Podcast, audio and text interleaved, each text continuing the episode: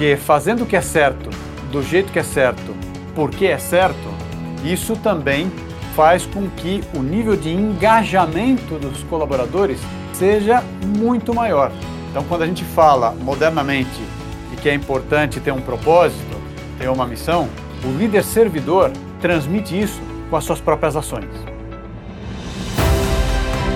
O que você faria? Esse é o podcast do Easy Business School. Seja bem-vindo ao nosso novo encontro. Em cada episódio você vai conhecer como executivos de diferentes indústrias enfrentaram os dilemas da direção de negócios. Acreditamos que essas histórias poderão se somar às suas e contribuir para qualificar o processo de análise e tomada de decisão gerencial. Também vamos conversar com os nossos professores para manter você atualizado sobre as novas soluções para os desafios de gestão no Brasil. Olá, eu sou Renato Fernandes, professor de Direção Comercial, Negociação e Comunicação do Easy Business School. E hoje a nossa conversa é com o professor César Bulara, diretor do Departamento de Gestão de Pessoas do Easy. César, seja muito bem-vindo. Conta pra gente um pouco mais sobre a sua carreira e como você chegou aqui até o Easy. Renato, muito obrigado pelo convite. É sempre muito bom falar a respeito de temas que são relevantes aí para a vida do executivo. Né? Respondendo a essa primeira é, questão tua, então olha, minha formação é, é de administração de empresas pela USP. Depois trabalhei pouco tempo numa empresa de auditoria, numa das cinco grandes, e logo em seguida já fui fazer o meu mestrado e doutorado em filosofia em Roma, na Pontifícia Universidade de Santa Cruz. É, lá, o meu tema de pesquisa foi sobre ética nos negócios e desenvolvi a minha tese justamente nessa linha, Business e Virtudes Humanas, em Robert Solomon, que é, era um filósofo é, muito conhecido nos Estados Unidos e, portanto, é, a minha ideia era de fato entender o pensamento de Robert Solomon e, ao mesmo tempo, resgatar, recuperar a ética clássica principalmente Aristóteles. Portanto, o tema da tese já se direcionava também para entender um pouco é, o discurso do Robert Solomon dentro do discurso mais clássico do entendimento da, da ética e, portanto, das virtudes também. Logo em seguida, eu volto ao Brasil, isso já era então ano 2000, e começo a trabalhar full time no Easy, ou seja, tenho aí já mais de 20 anos como professor de uma escola de negócios aqui no Easy. A honra de ter construído, participado dessa história, né, construído junto com os fundadores da escola, com o Paulo Ferreira, Carlos Raca e o Fernando Vilarinho, essa história que a gente eh, vive até hoje. Jorge Mitsuru também tinha se somado a esse grupo, ainda que tenha entrado dois ou três dias depois, literalmente, que ele foi constituído, mas também é, merece ser chamado é, fundador do Easy também. Ainda que ele não goste muito, mas eu estou dizendo aqui explicitamente para que fique de fato registrado. E aqui no Easy, ao longo de todo esse tempo, eu fui crescendo como, como professor, como profissional, é, e atualmente atuo em todas as verticais que a gente tem aqui na escola. Isso quer dizer Executive Education, é, AMPs, PMDs e EMBA. Isso quer dizer também os programas customizados, que hoje também são uma parte muito importante da nossa escola e também uma fonte de aprendizado enorme. O contato, é, vamos dizer assim, mais próximo ainda, se é se pode dizer assim, com o mundo empresarial e depois os programas focados. Programas de imersão e esse ano também a gente inovou, constituindo aí esse programa para as empresas familiares, que de fato foi muito importante para nós, um sonho do Paulo Ferreira também, né, como fundador da escola. E um outro grande eh, programa também é que marca esses 25 anos do Easy, que é o Leader ID, colocando ali a nossa concepção sobre eh, o que, que cabe dizer a respeito da formação de um líder eh, no mundo de hoje. Então, Estamos aqui desde o ano 2000, eh, ajudando com muita alegria eh, eh, e fazendo parte dessa história que vemos como sendo muito importante para o desenvolvimento do Brasil mesmo, né, do mundo corporativo e do executivo brasileiro. Em 2021, você lançou um livro que você mesmo chamou na sua apresentação de um conjunto de ensaios sobre a condição humana Hoje o nosso episódio aqui do podcast vai ser um pouco diferente. Nós não vamos falar sobre um desafio gerencial, nós vamos falar sobre o desafio da liderança pessoal. E lá na introdução do seu livro temos um grande professor aí que quem já teve alguma aula com ele com certeza se lembra, né? O José Ramon Pim, professor emérito do Departamento de Pessoas do IES, grande professor de ética. E ele traz logo na introdução uma questão que eu gostaria de começar a nossa conversa de hoje, que é o fato de que na visão dele, exercer uma função de liderança no mundo corporativo é um trabalho de sabedoria prática. César, fala pra gente um pouco sobre a sua visão de como um executivo aprende, como um executivo experiente, como tantos é, aqueles que nós recebemos aqui na escola, ele aprende, e por que um livro como esse sobre liderança pessoal, diante de tantas outras ofertas, ele seria relevante? Olha, o executivo aprende na medida em que ele toma contato com a realidade e, ao mesmo tempo, é, reflete sobre ela. Mas também é verdade que um executivo aprende é, se ele tem acesso a alguns conhecimentos que estruturam a sua cabeça, a sua maneira de pensar. Portanto, o que fazemos no ISE, no IESE, é, é nada mais do que isso. A gente oferece, por um lado, esse essa maneira de pensar que tem a ver com um conhecimento estruturado, nesse caso concreto sobre o ser humano, sobre se reflete sobre a liderança e a direção geral, e ao mesmo tempo é, a gente aproveita essas experiências que cada executivo traz pelo seu histórico, pelo seu background. No fundo, juntamos os dois mundos. Né? É, um programa de formação executiva ele é eminentemente prático. Em que sentido? A gente discute é, casos, circunstâncias, situações que levam o executivo a ter que tomar uma decisão. E esse processo de tomada de decisão é um processo que é mediado pela prudência. Né? E o que a gente faz nesses programas nada mais é do que exercitar essa prudência, fazendo com que de fato essa prudência seja, para dizer de algum modo, mais direcionada ainda para a virtude, no fundo que leva as pessoas a fazerem o que é o certo do modo certo, porque é certo. Então, a sabedoria prática é como que a cristalização, a consolidação dessas experiências que ele tem, das reflexões que ele fez e ao mesmo tempo dessas provocações que, através de um programa de Executive Education, vamos fazendo aos executivos. Então, o processo de tomar a decisão está inevitavelmente unido à capacidade de tomar boas decisões, o que significa ao exercício da sabedoria. Uma sabedoria que só pode ser aperfeiçoada através do uso, portanto, da prática. Isso significa também que a gente está falando de, algumas vezes, voltar sobre uma decisão tomada, refletir sobre ela e poder reconsiderar. Puxa, de fato, será que eu fiz o melhor? Será que eu deveria ter feito de outro modo? Neste processo se aperfeiçoa a nossa tomada de decisão. Você está dizendo então que para que eu melhore como líder, primeiro é preciso liderar. Primeiro eu preciso praticar a liderança e o seu livro apresenta 50 dicas para liderar com sabedoria. Como o próprio Pim apresentou aqui no início do livro, citando Aristóteles, dizendo o processo de aprendizagem é primeiro agir, depois meditar e finalmente aprender. E eu achei muito interessante o início do seu livro quando você contextualiza esse ambiente em que os líderes são desafiados a liderar, para desenvolver sabedoria.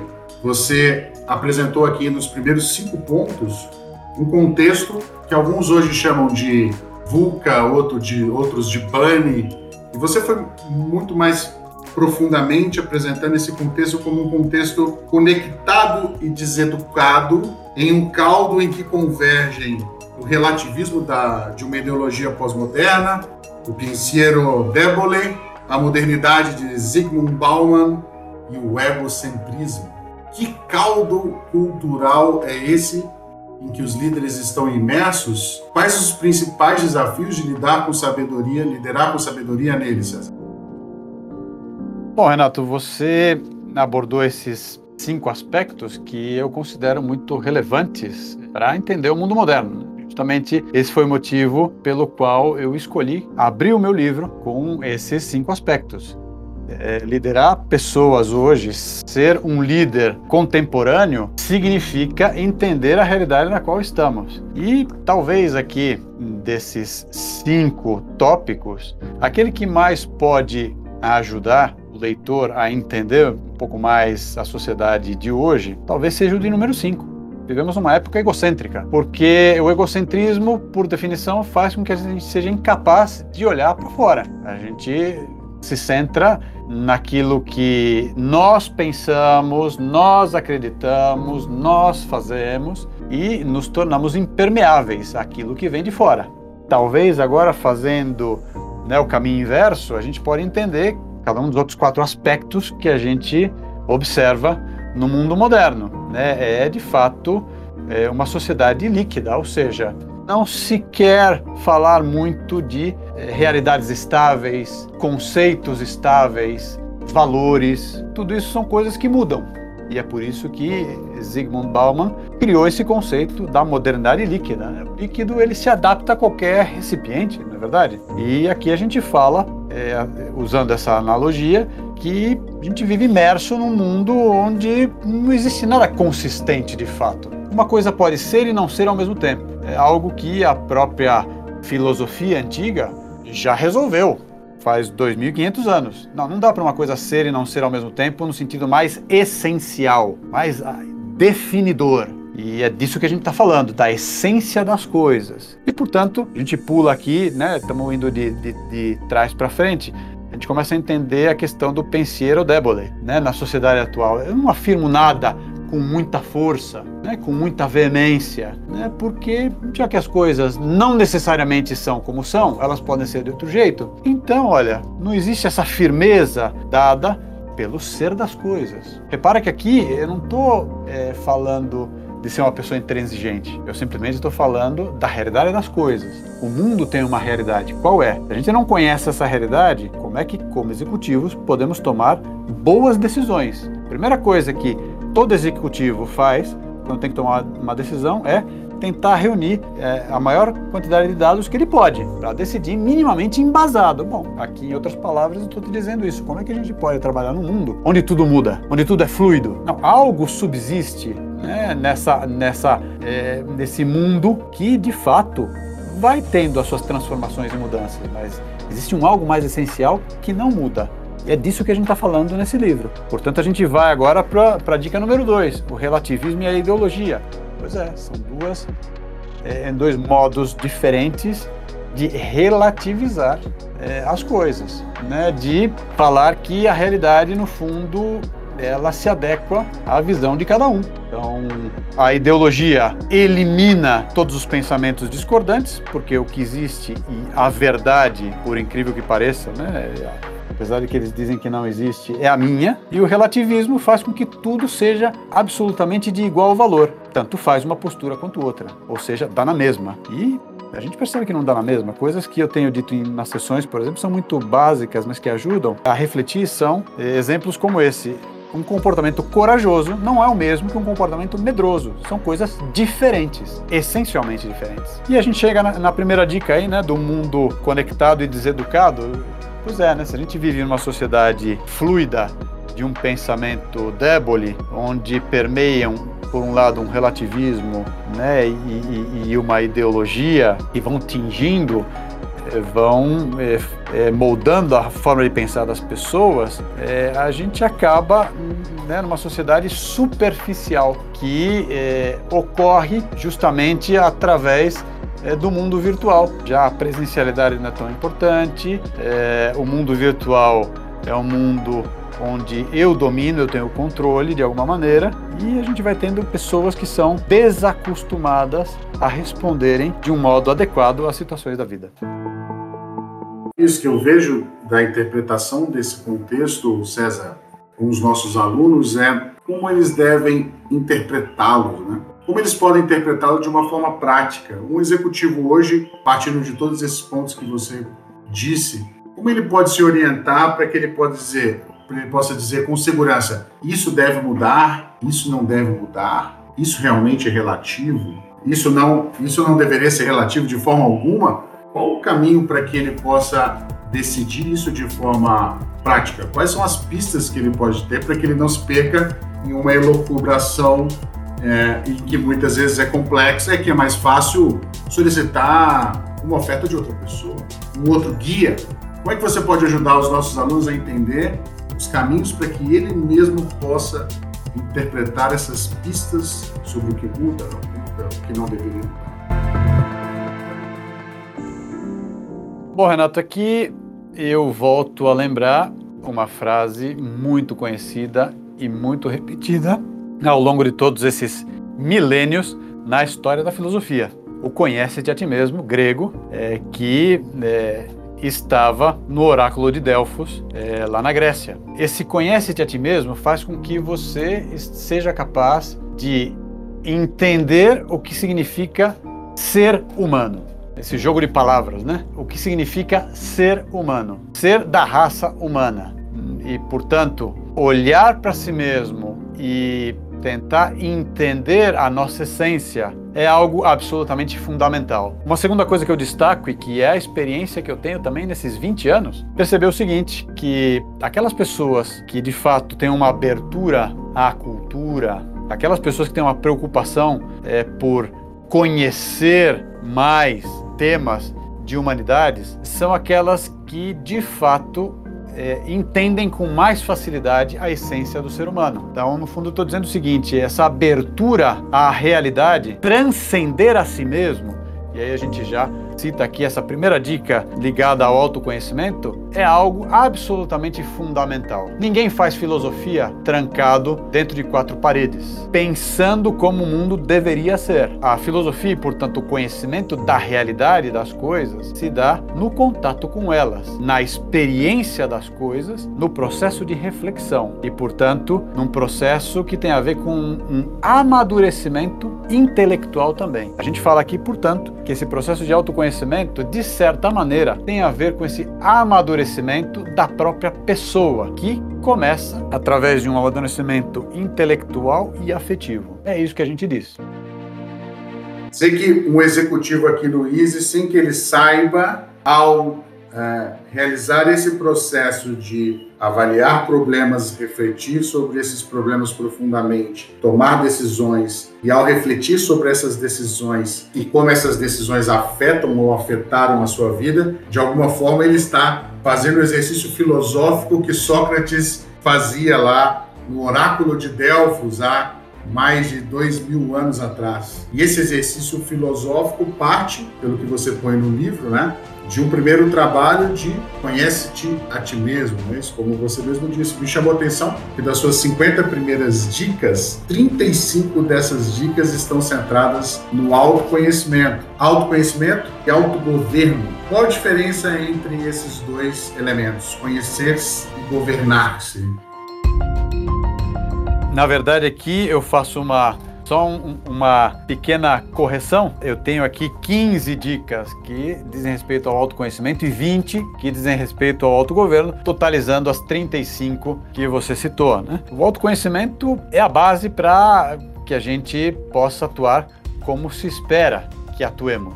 Né? É importante que a gente perceba a nossa essência para que a gente possa depois atuar é, desenvolvendo todas as potencialidades que a gente tem. Sempre gosto de citar um exemplo, que é o seguinte: agora mesmo, as pessoas que vão ouvir esse podcast podem estar descobrindo algumas características ou algum aspecto de si mesmas que passou talvez um pouco despercebido. Será que vai ser uma grande descoberta? Bom, talvez a essa altura da vida não seja uma grande descoberta, mas é um aspecto que te ajuda, um aspecto do qual talvez você possa tirar uma vantagem positiva, porque isso pode te ajudar a trabalhar melhor, isso pode te ajudar a construir relacionamentos mais fortes e duradouros. Então, todos nós temos aspectos de nós mesmos que não conhecemos. E também aproveito para dar esse recado, né? Se você pensa que se conhece muito bem, eu te digo, com certeza você está enganado. Né? É, eu gosto de fazer essas pergun essa pergunta para o executivo MBA aqui, o pessoal mais jovem, né? Minha idade é 32, 34 anos, e já ouvi de tudo. E uma, uma resposta assim que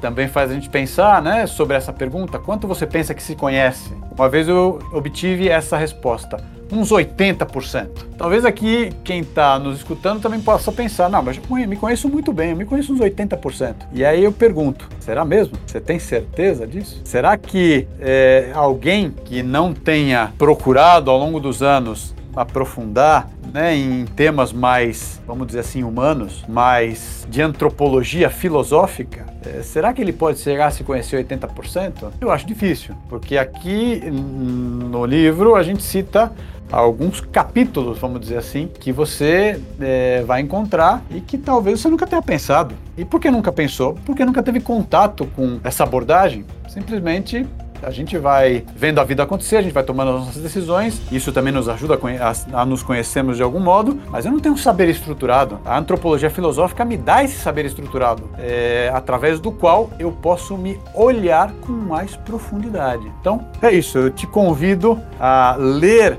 o meu livro e fazer a prova dos nove. Será que de fato esse conhecimento que você diz que tem de si mesmo é tão elevado assim? Percorre aqui essas 15 dicas sobre autoconhecimento. E a gente já entra na parte, na parte do autogoverno, não é verdade? É, se eu não me conheço, eu não consigo me direcionar de um modo mais adequado. E as dicas de, de autogoverno me chamaram a atenção, três que me parecem muito importantes para os nossos ouvintes, para alunos que acompanham aqui também.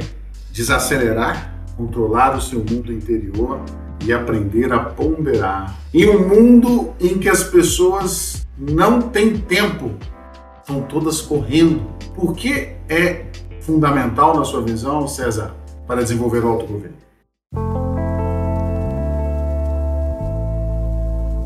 Olha, aqui a gente está falando de um aspecto central do desenvolvimento da própria prudência. Né? A sabedoria prática ela se exercita através da ação é, e uma ação refletida. Então, se eu não paro para refletir, é, eu não estou ajudando esse mecanismo da prudência a se aperfeiçoar. É, eu posso me desenvolver na medida em que eu olho para trás e eu tenho mais convicção para responder eu fiz bem ou eu fiz mal. Então, essas três dicas que aparecem aqui dentro do, do grande tópico do autogoverno são fundamentais. Num mundo onde, você mesmo falou, né, estamos sempre correndo, é difícil refletir. Ninguém consegue ponderar adequadamente dirigindo um carro a toda velocidade. Se eu tenho que tomar decisões mais automáticas, isso pode até acontecer, né? E ainda bem que acontece, né? Mas aqui a gente está falando também, e eu estou lançando mão de outro conhecimento, né? Uma obra também que saiu é, recentemente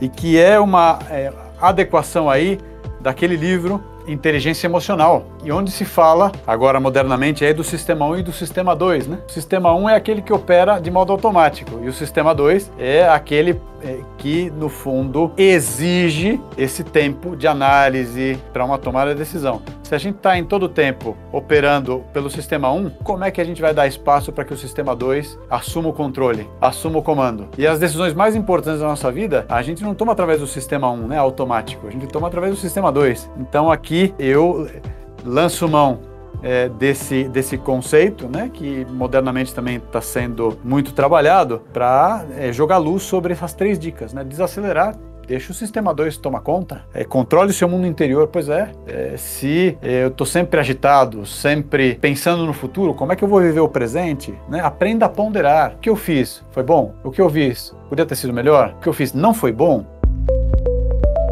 Partindo aqui para o final, da metade do seu livro para frente, também tem um outro aspecto que é a liderança não é só um exercício de dominar a si mesmo. Tem uma frase forte aqui no livro que é a, auto, a liderança, a autoliderança não é egocêntrica, ela deve expandir-se. E na transição entre o autogoverno para as dicas de gerar um impacto positivo, ponto nevrálgico aqui da mudança entre dominar a si, a si mesmos e exercer uma influência positiva para outros é liderar servindo. Tem muitas produções aqui também nesse sentido, mas eu queria a sua visão entre a correlação com a palavra liderança pessoal e o serviço e o impacto positivo sobre o outro?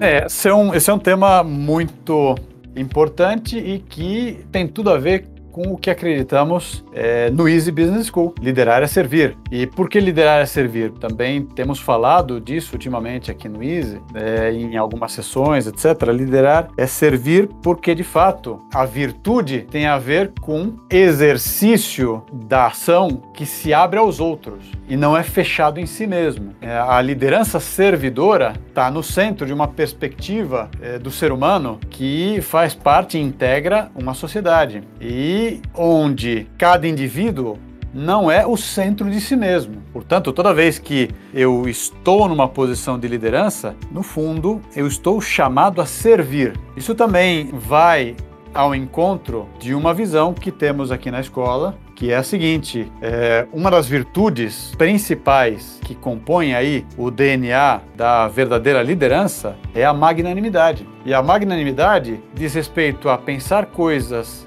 grandes, é, não porque eu sozinho quero atingir essas coisas grandes, mas porque eu quero que os outros também participem é, dessa realização de coisas grandes. E, portanto, a magnanimidade diz respeito, sim, a querer puxar das pessoas, tirar das pessoas o melhor que elas têm. E nada como uma liderança servidora para fazer isso possível. O líder servidor, por definição, é aquele que se preocupa pelos seus colaboradores, pelos seus liderados, né? E é, ao mesmo tempo, isso tem uma boa paga, né? Porque fazendo o que é certo, do jeito que é certo, porque é certo, isso também faz com que o nível de engajamento dos colaboradores seja muito maior. Então, quando a gente fala modernamente de que é importante ter um propósito, ter uma missão, o líder servidor transmite isso com as suas próprias ações. É disso que a gente fala. César, estamos chegando ao final do nosso bate-papo e eu queria deixar agora para você um espaço para que você possa dividir um grande aprendizado da sua jornada profissional que possa aí ajudar os líderes que estão ouvindo o nosso podcast. Renato, foi uma honra participar aqui desse podcast, contribuir para uma conversa muito importante para todos nós, é, a questão da liderança. E se eu pudesse destacar alguma outra virtude que ainda não saiu aqui nessa conversa e que é uma virtude estruturante, como eu destaquei aqui no livro, além da prudência que já falamos, eu destacaria a humildade. Humildade, virtude sem a qual não existe nenhuma outra e que tem a ver com é, o conhecimento de si mesmo. Né? Sem a verdadeira humildade, não há verdadeiro conhecimento próprio. Eu também não tenho dúvida de apontar a humildade como sendo uma virtude muito necessária hoje em dia também. É, e num aspecto vamos dizer assim, diferente. Porque se a gente, à primeira vista, dá uma olhada para o mundo dos negócios, a gente pode talvez até encaixar a humildade como estando presente, já que hoje em dia é, tudo se move numa velocidade muito rápida e eu já sei que eu não posso contar simplesmente com o meu conhecimento para dar conta do recado. Se fala aí, né, do até do achatamento das organizações, né, um, uma, uma equipe e que também é muito mais próxima, onde eu conto muito mais com a opinião das pessoas, etc. Bom, isso é um aspecto, mas talvez é um aspecto que ainda é marginal na vida do executivo. Uma humildade aqui transcende a esse aspecto meramente operacional, vamos dizer assim, né?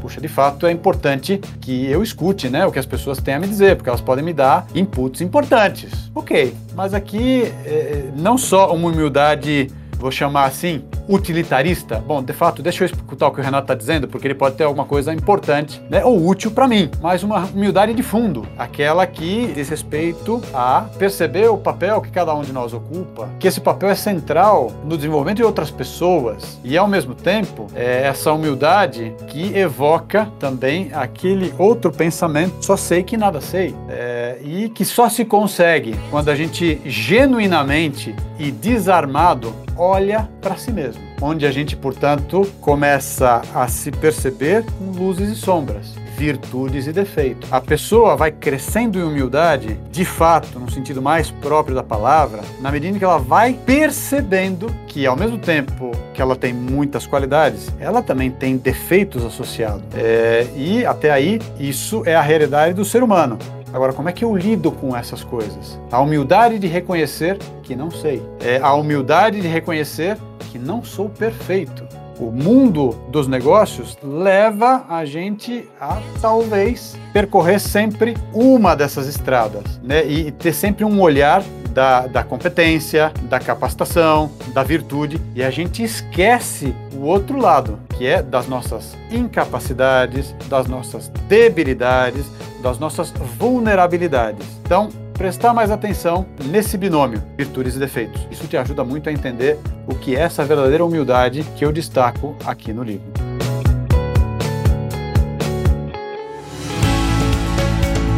Agradeço muito a sua participação, César, e deixo uma provocação a todos os nossos ouvintes. Se você iniciou esse ano procurando formas para liderar com sabedoria, conheça o trabalho do professor César Bulara, Liderança Pessoal, livro publicado pela editora Évora e que está presente nas principais plataformas amazon.com.br, Martins Fontes, Livraria Cultura.